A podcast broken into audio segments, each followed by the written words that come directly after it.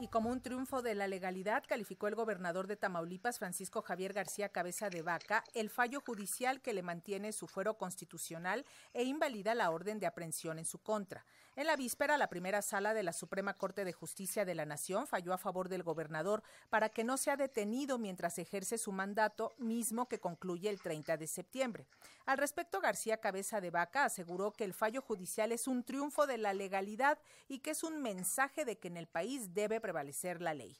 Entre tanto, el presidente Andrés Manuel López Obrador dijo que la invalidez de la orden de aprehensión no significa impunidad y añadió que será el Congreso de Tamaulipas quien tenga la última palabra en al fuero del gobernador.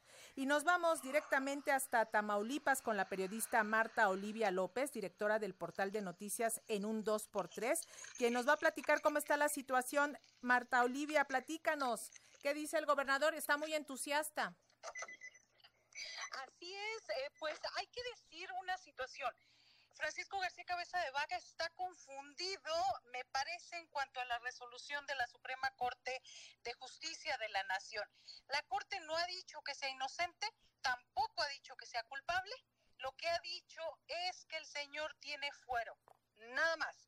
La segunda determinación es de que como tiene fuero, no puede la Fiscalía General de de la República emitir una orden de aprehensión.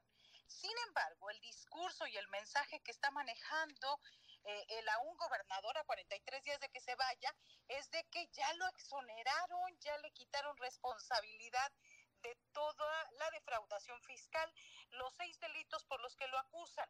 Sin embargo, pues sabemos que eso se trata de propaganda política. Al final de su discurso también es preocupante que señala que va a seguir defendiendo a Tamaulipas y que va por México. Entonces, esos, esas líneas de mensaje nos preocupan porque está diciendo que no solo, no solo va a, a circunscribirse al ámbito tamaulipeco, sino que puede ser, y eso se avisora como posible candidato o, o al menos aspirante presidencial del Partido Acción Nacional, nos parece.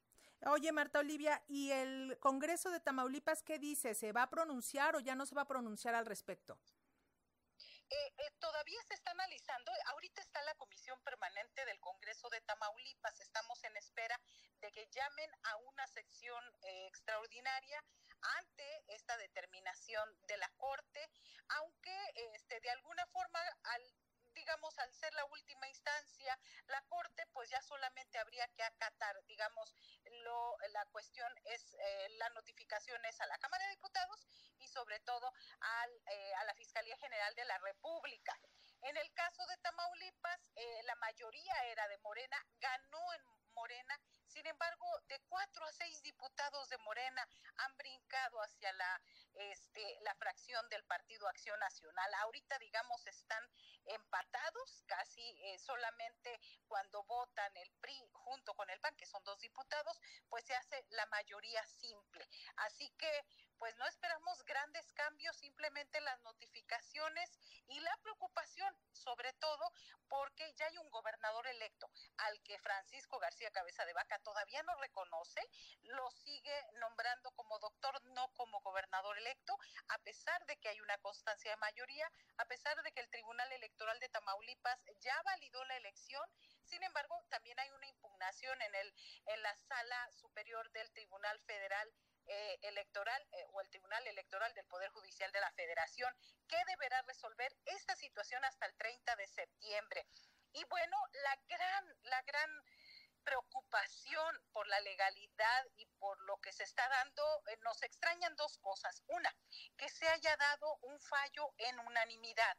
Dos, que el engrose, que es todo el, ahora sí que el grueso del expediente y la argumentación de los ministros, no, no se dé la Corte puede tardar, pues como es la máxima instancia, puede tardar de uno a tres meses para que dé a conocer por qué votó por unanimidad en ese sentido, de este, pues perdonarle eh, prácticamente al cuestionado gobernador de Tamaulipas. Entonces, eh, nos parece también que ese engrose trae muchos detalles que Francisco García Cabeza de Vaca los conocía y que pues hay mucho que explicarnos a las y los ciudadanos, pero pues ni la Corte ni creo que García Cabeza de Vaca lo vaya a hacer pronto. Oye, Marta, eh, Marta Olivia López, ¿esta decisión de la Corte podría propiciar que se fugue antes de entregar el poder eh, Francisco Javier García Cabeza de Vaca? Totalmente, totalmente porque hay una reivindicación social. La Corte eh, me parece que está reivindicándolo. Se tardaron 13 meses para decidir lo que ya había determinado el ministro Juan Luis González Alcántara y Carranca. Él sin tener las atribuciones, y es una parte que tampoco entendemos en Tamaulipas, sin tener las atribuciones, en la, en la primera sala decidió que García Cabeza de Vaca conservaba su fuero hasta el 30 de septiembre del 2022, cuando es una determinación de que se debe votar en colegiado. No lo hizo, este, desde ese momento sabíamos que la situación iba para mal y se han tardado 13 meses para decir exactamente lo mismo. Y esto, obviamente, el mensaje que da Francisco García es de empoderamiento, de, este, de les gané, pero además de una, eh, con cuestiones bastante extrañas y obscuras por parte de la Suprema Corte porque en Tamaulipas las y los ciudadanos no le creen a Francisco García Cabeza de Vaca y le dieron un gran revés en las pasadas elecciones del 5 de junio. Recordemos que en Tamaulipas durante 86 años gobernó el PRI, eh, con Francisco García era la primera administración del Partido Acción Nacional y pues no resistió una segunda. Así que perdió el PAN, perdió junto con el PRI y el PRD y gana Morena la gubernatura. Entonces, complicado, complicado porque los términos legales señalan que el primero de septiembre debe empezar ya la entrega-recepción y no hay ningún situación similar. Parece que eh, todo parece indicar que Francisco García no quiere entregarle el poder a Morena en Tamaulipas.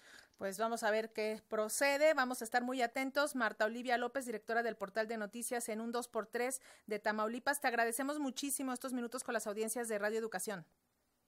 Gracias. Muy buenas tardes. Gracias. Buenas tardes.